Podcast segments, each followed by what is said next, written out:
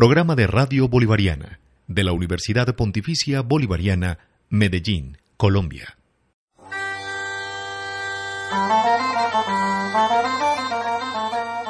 Leonardo, Huellas y Enigmas de un Genio.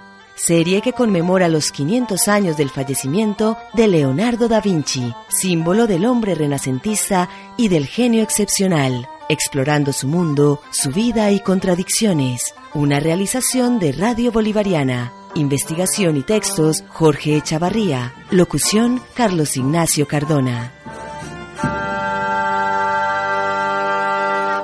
Los códices de Da Vinci, los de Madrid 1 y 2. Primera parte.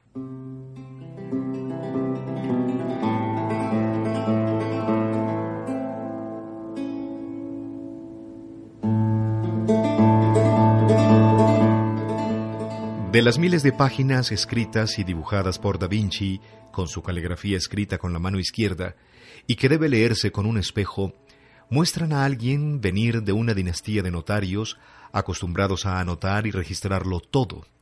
Sin embargo, solo se conservan unas siete mil, que se estima en apenas una cuarta parte de lo que escribió encuadernadas o en hojas sueltas. Esta costumbre la inició en Milán y la continuó durante todo el resto de su vida. Mientras vas por la ciudad, observa sin parar. Observa y considera las circunstancias y el comportamiento de los hombres, mientras hablan y pelean, o se ríen, o se dan golpes. Escribió en uno de ellos, anticipando la labor de la etnografía. Escritos en idioma toscano o italiano antiguo, apenas una lengua naciente, escritos en idioma toscano o italiano antiguo, apenas una lengua naciente, tras las obras de Petrarca y Dante, Leonardo usa abreviaturas. En estas hojas, o códices, hacía esbozos para obras y dibujos preparatorios, diseños de disfraces y decorados, cuentas de gastos, tareas por hacer, ideas científicas, listas de latinismos, entre otros. En la Italia de Leonardo estos cuadernos eran llamados Sibaldone, pero ninguno tuvo los alcances de los del genio florentino. Es probable que otras páginas estén aguardando ser descubiertas, traspapeladas en archivos y compilaciones diversas. Hoy existen 25 códices y colecciones dispersas en Italia, Inglaterra, Francia, España y Estados Unidos.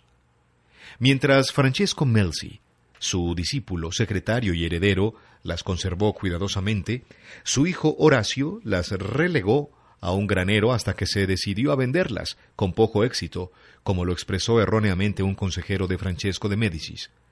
Nada de esto podría interesar a vuestra excelencia. Los códices Madrid I y Madrid II ilustran bien esos avatares. Pompeo Leoni, escultor en la corte de Felipe II, compró buena parte de los manuscritos en Milán, tal vez para revenderlos después, y volvió a Madrid con ellos. Al morir, ya habían sido ordenados y catalogados, amputados y separados varias veces por sus diferentes propietarios según su capricho. Los códices de Madrid acabaron en manos de un personaje extraño y misterioso, Juan de Espina y Velasco, quien vivió entre 1568 y 1642, un clérigo de órdenes menores de Cantabria que en pleno siglo XVII acumulaba fama de estudioso o nigromante y acumuló una importante colección de manuscritos, muebles, instrumentos musicales y pinturas. Existe una biografía suya atribuida a Quevedo, quien fue amigo suyo. Esta colección la guardaba en una casa que tenía fama de estar encantada, porque allí, valiéndose de ingenios ópticos y mecánicos, ofrecía espectáculos a sus invitados, como describe Juan de Piña. Fingía fiesta y tempestades, por los corredores altos pasaban figuras fantásticas de galanes con criados, de damas con dueñas y doncellas, de galas y atavíos raros y costosos. Las tempestades de agua, truenos y relámpagos, espantosos y temerarios, que el suelo pusieron temor.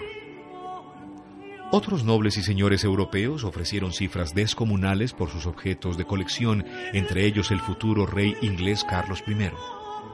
Sir Thomas Howard conde de Arundel, fue el que estuvo a punto de llegar a un acuerdo, pero en ese momento llegaron noticias de que la Inquisición había decidido investigar las extrañas posesiones y los oscuros rumores sobre el palacio de Don Juan, haciendo que éste huyera con sus codiciados tesoros, primero a Toledo y más tarde a Sevilla. La persecución inquisitorial por una acusación de hechicería le llevó a peregrinar por varias ciudades de España, lo que él atribuyó a envidias y rumores contra él. Al sentirse próximo a morir, se dirigió a la parroquia de San Martín, solicitó la extrema unción y le mostró al cura dónde se encontraba su testamento. Este, tras su muerte, fue leído y decía,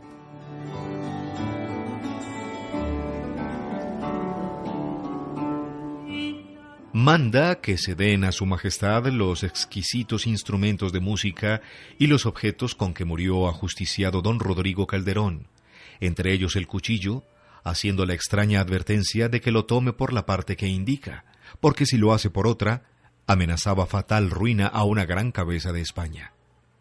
Además da al rey una villa llamada Angélica por un valor de más de treinta mil escudos, porque tenía en ella cosas riquísimas y de grande curiosidad fue peregrino este caballero en vida y en muerte, y todo ha dado ocasión para que se hable de sus acciones con toda variedad. Dejó además al rey infinidad de instrumentos musicales y científicos, cajas llenas de curiosidades y por supuesto los manuscritos de Da Vinci, que así llegaron a la Biblioteca Real como aparecen en el primer inventario de manuscritos realizado en 1830 y desaparecieron hasta 1965 por el doctor Jules Picus, profesor de la Universidad de Massachusetts. El extravío parece originarse en un error en la asignatura de los volúmenes. En el catálogo figuraban con los números A mayúscula, A minúscula, 19 y 20, mientras que las correctas eran A mayúscula, A minúscula, 119 y 120. Ambos tienen 197 páginas, encuadernados en cuero rojo, y discuten temas de mecánica, estática, geometría y construcción de fortificaciones, y constituyen el 15% de las páginas conocidas de Leonardo. Por cierto, ambos tesoros pueden ser visitados en el sitio web de la Biblioteca Nacional de España, donde están completamente digitalizados.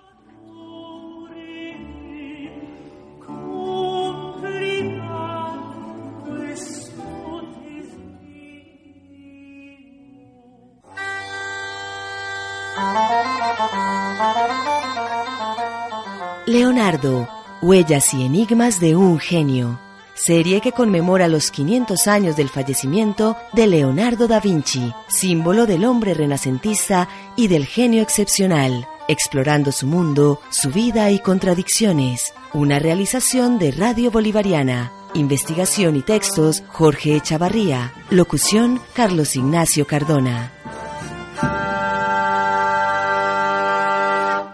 Programa de Radio Bolivariana de la Universidad Pontificia Bolivariana, Medellín, Colombia.